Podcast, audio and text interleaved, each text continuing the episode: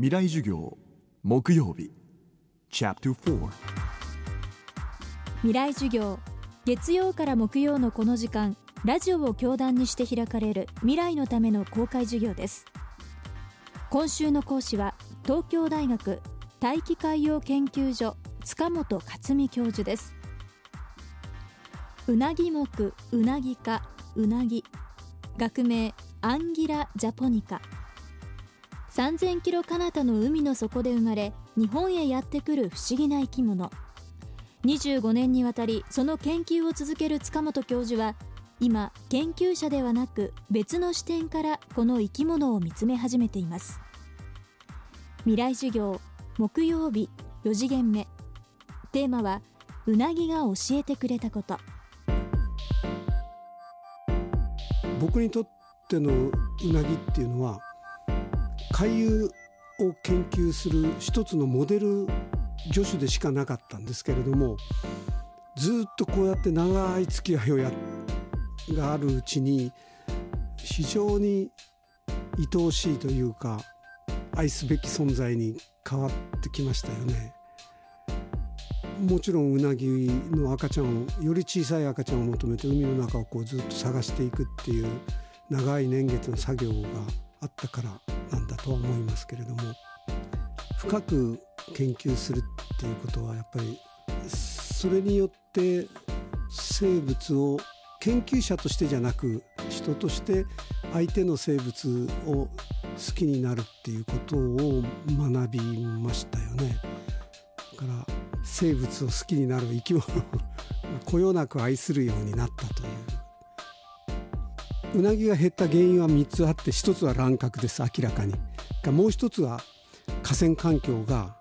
悪くなったことですね。うなぎの住みやすい川が失われたっていうことがもう一つあって。あと一つはね産卵場で起こる、まあ、エルニーニョだとか台風だとかそういった人間の力ではまあどうすることもできないような海洋環境の大きな変化なんですけども、まあ、今言った3つの原因の中でも我々ができることは川の環境をうなぎが住みやすいように戻してやるということです。江戸時代やあるいは縄文時代はもっともっとたくさんのうなぎが川に登ってそして大きくなってたくさんの卵を持ってマリアナに帰っていったわけですよね。だからそういううなぎが住みやすい川を作る努力を僕らはしなきゃいけないなと。思っていますね。あの東アジア4カ国が台湾中国韓国日本が研究者とそううなぎ業界の人が集まって東アジアうなぎ資源協議会というのをやってます。でその協議会の中でこれは我々日本側から提案したんですけれどもうなぎ川っていうのを各国に少なくとも1河川作ろうと。で実際今日本でも相模川をうなぎ川に指定してそこをゆくゆくはうなぎのサンクチュアリーにしたいと考えています。でそこに行けばもううなぎが取られることもなくのんきに暮らして大きくなってるのを我々見ることができる触ることもできるかもしれない。そういううなぎが大きくなって平塚の海に出ていくというようなことがあればいいなというふうに思ってそんな活動も今始めたところです。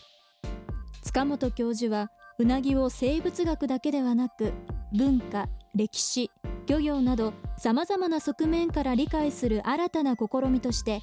東京大学の総合研究博物館でうなぎ博覧会この不可思議なるものを開催しています。会期は10月16日まで。興味のある方は足を運んでみてください。未来授業今週は東京大学大気海洋研究所塚本克美教授の講義をお送りしました。